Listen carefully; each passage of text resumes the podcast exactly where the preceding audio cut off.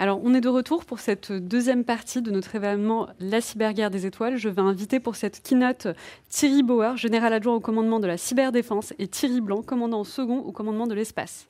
Merci de nous rejoindre.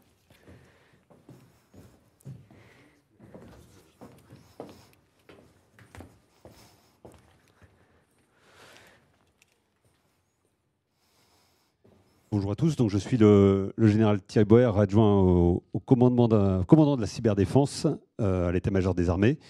Euh, j'aborde un peu cette, euh, cette keynote en, termes de défenseurs, défenseurs de nos systèmes. et je voudrais rebondir déjà pour commencer, même si mes propos seront peut-être un peu déstructurés, mais je pense que je, voudrais commenter quelques points que j'ai pu entendre en fait sur cette première intervention de, sur la première table ronde, qui me semble qui m'a semblé très intéressante, qui à mon avis a déjà bien brossé le, domaine. Euh, mais je voudrais rattacher en fait tous ces échanges avec les échanges du major général des armées qui a ouvert euh, cette session.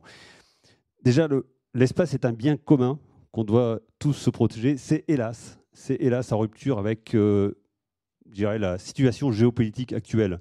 On voit bien que ce monde commun où on échange entre nous pour sécuriser tout le monde, où tout le monde est interdépendant, et on est en train de faire un peu marche arrière. Et j'ai bien peur que l'espace euh, soit un exemple également de ce retour en arrière, où chacun veut s'approprier une partie de l'espace, et pire, euh, est prêt à en dénier l'accès euh, à d'autres. Alors on le voit dans, le domaine purement classique des armements, où les Indiens ont fait un essai pour détruire un satellite au-dessus de nos, enfin dans l'espace. Euh, les Américains ont des capacités, même s'ils ne l'ont jamais testé, euh, ou en tout cas, pas de mémoire, mais c'est pas mal le spécialiste de l'espace, c'est le général Blanc qui complétera mes propos. Euh, les Chinois ont fait des essais également, donc on voit bien que ce bien commun, c'est une conception qui n'est pas forcément partagée par tout le monde. derrière cette difficulté, pour les armées, il faut bien comprendre que le cyberespace, l'espace, tous ces nouveaux domaines, tous ces nouveaux champs, sont considérés comme des espaces clés pour, schématiquement, gagner la prochaine guerre. On, peut, on aura toujours, euh, et ça c'est une évidence, besoin de nos, avions, de nos chars, de nos combats pour reprendre une expression que j'aime bien, il y aura toujours de la ferraille en l'air qui va voler avec des explosifs. Ça, ça ne changera pas. Pour autant, si on perd le contrôle de l'espace, si on perd le contrôle du cyberespace, euh, on va au-devant de quelques déconvenus et on aura beaucoup plus de mal à gagner la prochaine guerre, quel que soit son format, quelle que soit sa forme. Donc forcément, c'est un, théâtre d'enjeu. Dernier commentaire euh, pour euh, caler un peu la vision en fait, des armées, euh, ce cyberespace. Ce cyberespace, c'est un espace où on combat sous le seuil. Qu'est-ce que ça veut dire combattre sous le seuil? C'est-à-dire qu'on peut se battre dans le cyberespace sans être en guerre. Et je crains que tous les jours, nos entreprises en première ligne mais nos institutions publiques, institutions publiques à travers le monde, se rendent bien compte que le cyberespace est d'ores et déjà un champ de bataille. Alors un champ de bataille investi par des attaquants, des cyberattaquants étatiques, qui vont faire beaucoup de renseignements, qui vont se positionner, donc avec plein de solutions, et des cybercriminels, sachant que parfois la frontière entre les deux n'est pas d'une netteté absolue. On voit bien l'exemple nord-coréen Certes, nous avons des attaquants étatiques nord-coréens, mais qui laissent prospérer les cybercriminels criminels, euh, nord-coréens pour essayer de faire de l'argent. Ça, ça leur pose aucun problème. Donc voilà, on est dans un monde où le cyber, l'espace et le cyberespace euh, bah, cohabitent, ont des problématiques euh, qui peuvent être les mêmes, c'est-à-dire ce sont deux espaces qu'il nous faut à tout prix maîtriser pour les combats du futur et les combats actuels en ce qui concerne le, le cyberespace. Je laisserai Thierry euh, compléter pour le travail sous le seuil dans le terme de l'espace, mais on voit bien qu'il y a aussi un sujet. Euh, et donc, toute cette réflexion, elle s'inscrit dans la, vision du, chef d'état-major des armées, qui est que nous sommes maintenant dans un, triptyque de compétition. Compétition, elle est permanente entre les États. On, est certes, on peut être allié, mais on est quand même en compétition. À minima, une compétition économique, une compétition de, présence et de, poids dans les, institutions internationales. Euh, on est aussi dans des phases de contestation. L'illustration la, plus flagrante euh, pour nous, armée française, c'est la contestation russe dans l'espace euh, africain qui était un peu notre précaré, même si le terme n'est plus le terme consacré, mais en tout cas, on a des liens forts avec l'Afrique, la, bande sahélo-saharienne. On voit bien qu'on est contesté dans cet espace-là par la Russie. donc on a ce, cette continuité dans la tension qui peut exister entre les nations. Et bien entendu, on a l'affrontement. L'affrontement, actuellement, euh, il est illustré, en Ukraine. Euh, mais on voit bien que c'est plus une hypothèse qu'on doit balayer d'un revers de main. On est, euh, dans ce domaine-là. Donc voilà, la, vision du ComCyber là-dedans, c'est de défendre, en tout cas, tout notre espace militaire, et y compris nos moyens spatiaux. Et c'est là où on est, euh, on est en complet raccord, complètement, en complète relation avec euh, le commandement de l'espace, c'est qu'on participe à la protection de nos moyens spatiaux, qui sont défendus par les armées françaises en ce qui concerne nos moyens. Donc ça, c'est pour rassurer ceux qui pourraient être inquiets. Est-ce que ça suffit? Certainement pas. On sait bien que ce n'est pas parce qu'on se défend qu'on ne peut pas être attaqué. En cyberdéfense, euh, on a effectivement de la cyberprotection. On protège nos, nos moyens, on protège nos satellites, on met des cadeaux, on chiffre les canaux, on protège nos segments sols. Pour autant, on sait que euh, nous ne sommes pas invulnérables et qu'il faut être en capacité de réagir. Là, on a une, première spécificité de, l'espace, mais qui a déjà été mentionnée. Euh, quand il s'agit d'aller euh, réparer un satellite qui est à 36 000 km de la Terre, c'est pas simple. L'attaquer n'est pas simple non plus. Ça équilibre un peu les difficultés. après, on a plusieurs segments à protéger. Euh, les plateformes, les charges utiles, les canaux de transmission, les stations sol. Donc, c'est les quatre gros objets qu'on s'attache euh, à protéger avec un modèle français qui s'appuie beaucoup, sur euh, le CNES. Les armées ne possèdent pas l'intégralité du domaine. Donc, on a un vrai travail à faire avec d'autres acteurs, publics, parapublics, étatiques, pour avoir un système complètement coordonné. Dans tous les cas de figure, on a euh, des enjeux, des enjeux pour l'avenir.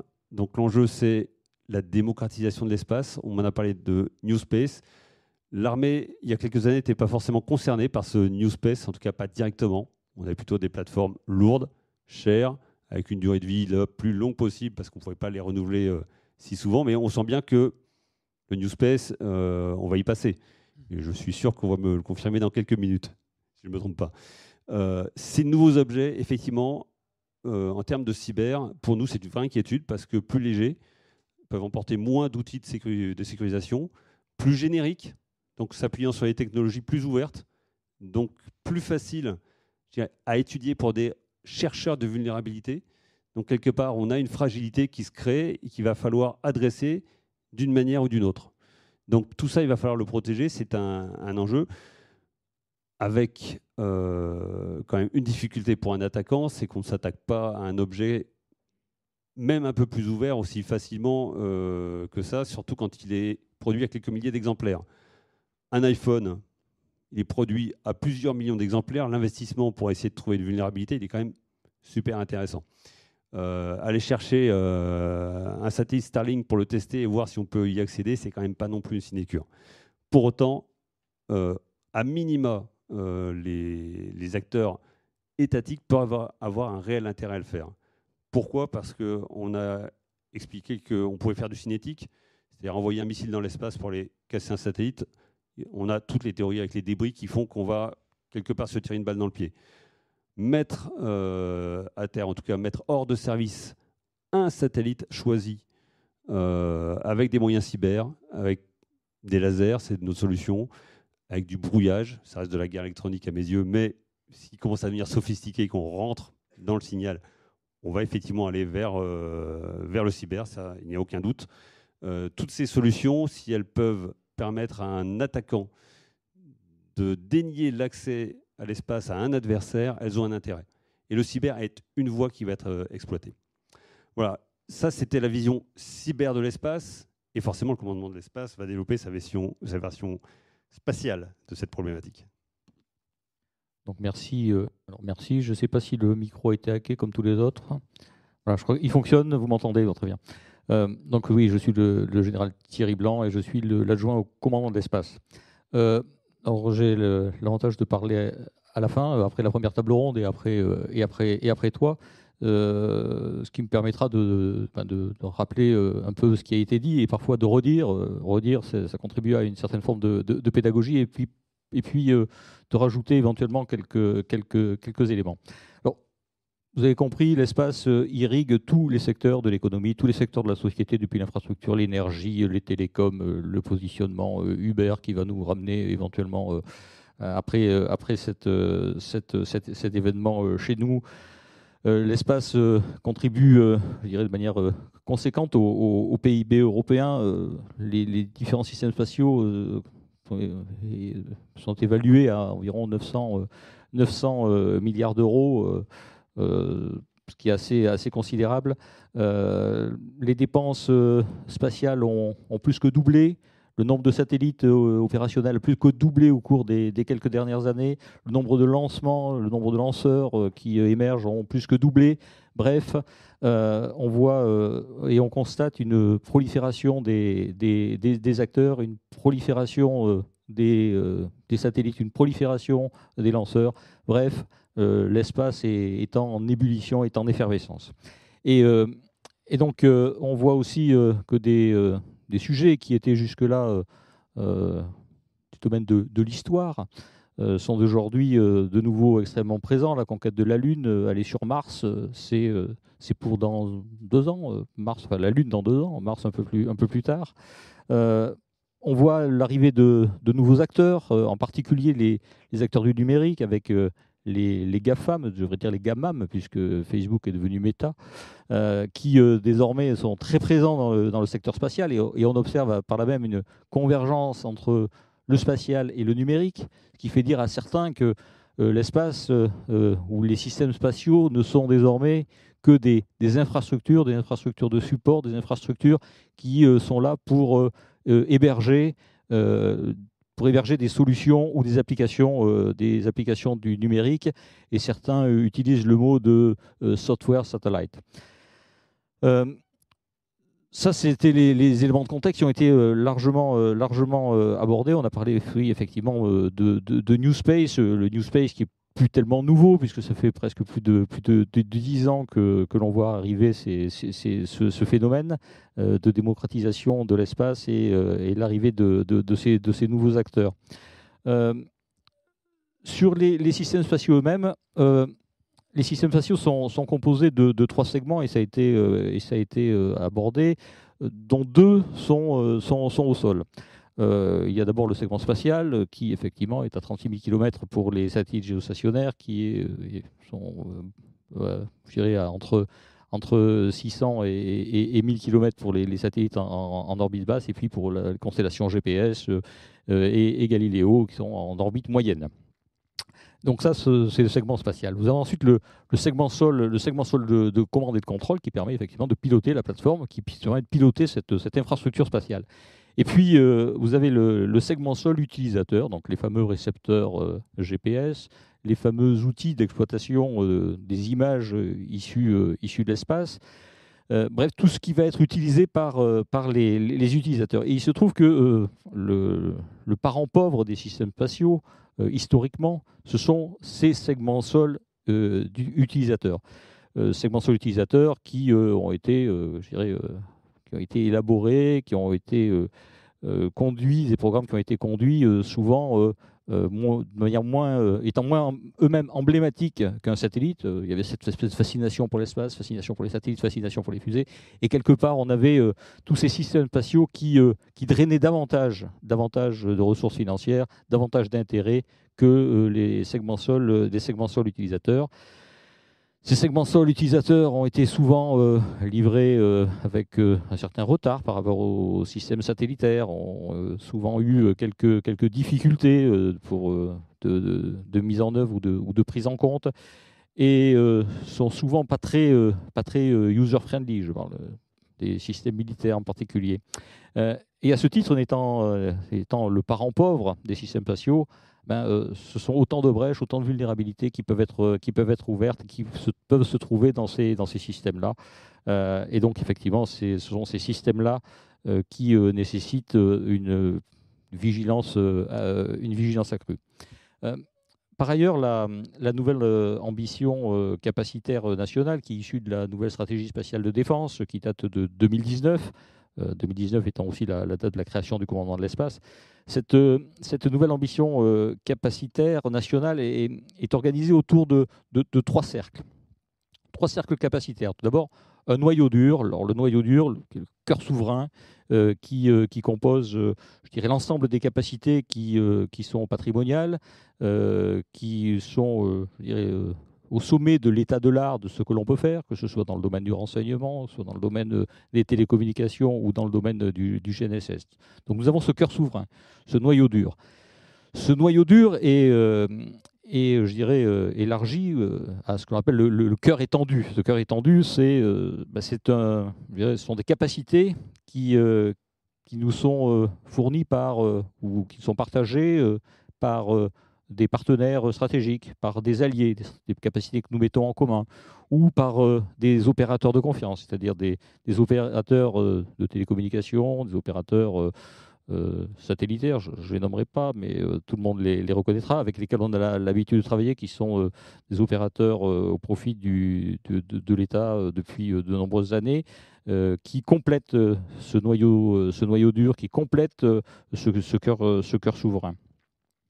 Et puis, et puis, c'est là où on rejoint l'aspect des, capacités qui sont issues du, New Space. Nous avons ben, le, reste, c'est-à-dire le complément capacitaire qui, lui, sera fourni par des solutions qui émergeront, qui émergeront ben, de, de, cette, de, cette effervescence, de cette ébullition, de ce qui est en train de naître dans, le, domaine spatial, c'est-à-dire ben, euh, tous les émergents, tous les gens qui vont avoir des services à proposer et tous ces services-là qui vont euh, avantageusement compléter, nos, nos, capacités. Alors, il est, vraiment indispensable que ce, complément capacitaire, issu euh, notamment du, New Space ou, de nouveaux acteurs, soit particulièrement sécurisé et, et, euh, et qu'on soit particulièrement vigilant vis-à-vis de, de, ces, de ces capacités, puisque les données qui seront issues de ces, euh, de ces euh, acteurs, de ces nouveaux entrants, qui seront issus de, de ce complément capacitaire, eh bien, ces données-là, elles seront, elles seront mélangées, elles seront fusionnées avec des données qui nous viendront d'autres, des autres cercles, dont le noyau dur. Et donc, il est extrêmement crucial, euh, primordial que ces données-là euh, soient, intègres et ne, puissent, pas être corrompues. D'où l'intérêt de focaliser sur, effectivement sur ce segment-là ou sur ce cercle-là de, de, des capacités. ensuite, et avant de te relaisser la parole, je voudrais juste réagir sur quelques, éléments entendus autour de la première table ronde. Alors, euh, Eric, tu as dit euh, que, que la, surveillance de l'espace était permanente. C'est un vœu. Nous, aspirons à avoir une surveillance de l'espace permanente. Je trouve qu'à ce stade, euh, l'espace, l'espace c'est, extrêmement vaste, c'est extrêmement grand. Et il se trouve qu'on a effectivement un réseau de, surveillance qui, hélas, n'est pas, pas complet, qui va se compléter, qui, qui va se compléter effectivement par des partenariats, qui va se compléter par des nouvelles capacités que nous allons, que nous allons acquérir, qui va se compléter par l'achat de données que nous allons, que nous allons euh, faire sur, sur le marché de la, de la donnée de surveillance de l'espace. Et euh, il se trouve que nous avons aussi, euh, dans le cadre de la surveillance de l'espace, des besoins nouveaux. Des besoins nouveaux tout simplement parce que autrefois, un objet spatial, et c'était un objet en chute libre, c'est-à-dire un objet qui était sur une orbite keplérienne traditionnelle et qui ne bouger euh, que quand il était maintenu dans sa fenêtre de maintien à poste, c'est-à-dire pour maintenir son orbite, ou euh, ben, pour, euh, pour éventuellement être, être désorbité. Bref, il avait une trajectoire qui était assez déterministe. Deux éléments nouveaux qui nécessitent d'avoir une surveillance de l'espace qui est, je dirais, plus précise et avec un, échantillon, échantillonnage beaucoup plus, beaucoup plus fin. Le premier, c'est la propulsion électrique. C'est-à-dire que les satellites, désormais, étant propulsés de manière électrique, sont sont, euh, sont propulsées de manière continue et à ce titre, leur trajectoire n'est plus totalement keplérienne, ils ne tombent pas en permanence, mais sont légèrement propulsés et, leurs orbites ne ben, sont, euh, euh, sont, pas totalement déterminées. Ça encore, c'est assez simple. Et puis, il y a des objets, et je dirais c'est ceux qui intéressent en premier les, armées, et en particulier le commandement de l'espace, ce sont les objets qui sont manœuvrants, qui ont des comportements qui sont anormaux, euh, qui euh, peuvent avoir des comportements euh, qui peuvent s'avérer hostiles ou, inamicaux. Ce sont des objets manœuvrants. Et ces objets manœuvrants, ben, comme leur nom l'indique, ben, ces objets-là n'ont pas des trajectoires particulièrement définies. et doivent être suivis. Ils doivent être suivis de manière très très très très fine et de manière permanente. Et là, effectivement, on arrive euh, aux limitations du, système, euh, des systèmes, des systèmes qui ont été conçus pour euh, cataloguer ces fameux objets, ces fameux objets en orbite. Et donc, nous avons besoin de nouvelles technologies, nous avons besoin de nouveaux capteurs, de capteurs différents qui répondent à ce besoin-là et qui répondent aussi à un autre besoin, qui, répondent aux besoins, bien sûr, de voir, qui répondent aux besoins de comprendre ce qui se passe dans l'espace, qui répondent aux besoins d'attribuer et qui euh, répondent aux besoins de pouvoir euh, décider pour ensuite pouvoir agir. Et donc tous ces, tous ces, tous ces capteurs, tous ces capteurs nouveaux, euh, bah, doivent être déployés. Ils ne le sont pas encore. et je, pense que d'ici, quelques années, nous aurons une surveillance de l'espace qui sera effectivement, comme tu le dis, permanente. autre, autre, autre, autre élément qui avait été, euh, qui avait été élaboré, qui avait été euh, évoqué, euh, c'était la, possibilité d'avoir que les nanosatellites soient des armes par destination. une arme par destination, un satellite, une arme par destination, effectivement, s'il rencontre notre satellite à 7 km par seconde, respectivement, l'un face à l'autre, je vous laisse calculer l'énergie cinétique et donc le dégât, le dégât occasionné. effectivement, c'est la destruction, c'est la destruction assurée. Un nanosatellite, euh, sa caractéristique, c'est qu'il est faiblement propulsé et souvent propulsé par, euh, euh, une, propulsion électrique. Souvent. et à ce titre, pour être une arme par destination et pour être détourné, pour ensuite pouvoir rentrer en collision avec un satellite, c'est quelque chose qui est, qui est un peu compliqué. Et je ne considère pas que ce soit une des menaces la, plus, la plus importante. Voilà. C'était pour, euh, voilà, c'était pour réagir sur, euh, sur, euh, sur, les différents, sur les différents éléments de la, de la, première table ronde. Donc pour conclure cette petite intervention, je pense que bon, tout le monde aura compris, l'espace, c'est un espace qui est vital pour nous. c'est un, un, espace qui n'est pas immune à la menace cyber, donc il doit être défendu. Donc quoi qu'il arrive, à partir du moment où ces deux domaines, espace, cyberdéfense, le cyber, sont des domaines qui sont constante évolution. Quoi qu'il arrive, on aura besoin euh, d'entreprises qui apportent des nouvelles solutions. Et une nouvelle solution, c'est dans tous les domaines. Euh, et j'en citerai un pour terminer, c'est l'offensif. Euh, il existe en France une doctrine qui nous permet de faire du cyber offensif. C'est aussi un moyen pour faire de l'offensif. Les satellites peuvent, peuvent servir à ça. Donc autant dire que le champ pour le futur dans ces deux domaines, il est immense. Voilà, je vous remercie. Merci beaucoup pour votre intervention.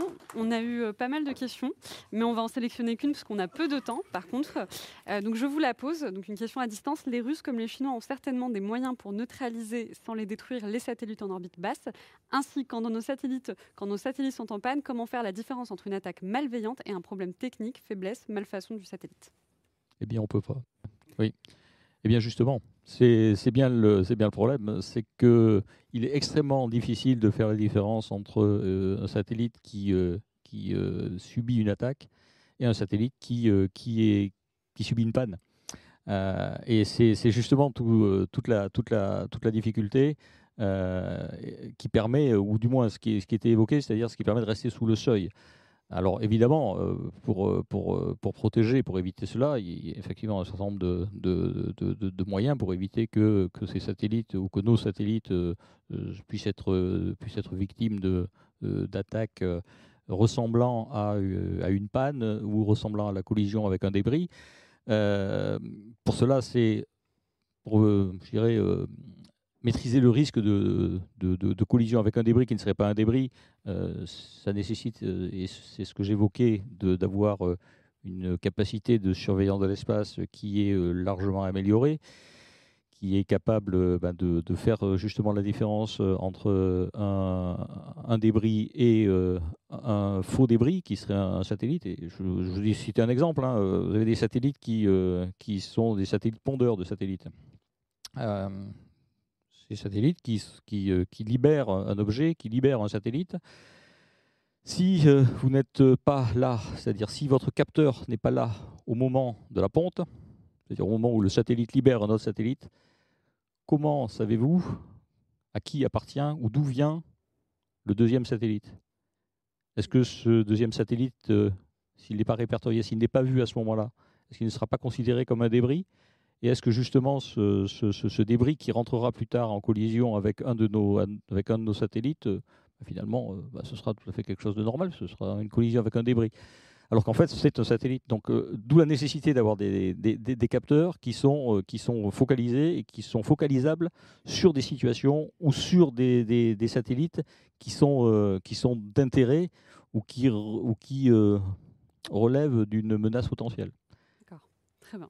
Merci. Un petit complément très court. En fait, on est vraiment dans le domaine du sous le seuil. une panne inexpliquée je pense effectivement on aura toujours le doute, et euh, à moins d'avoir des capteurs très performants. Une série de pannes, inexpliquées, je pense que d'autres capteurs vont se mettre en route. Certes, euh, des, capteurs satellitaires ou cyber qui seront adaptés à ça, et la chaîne du renseignement d'une manière générale pour trouver la cause d'une panne, d'une série de pannes qui sera pour le coup euh, forcément expliquée un jour ou l'autre. Merci beaucoup et puis merci pour votre intervention.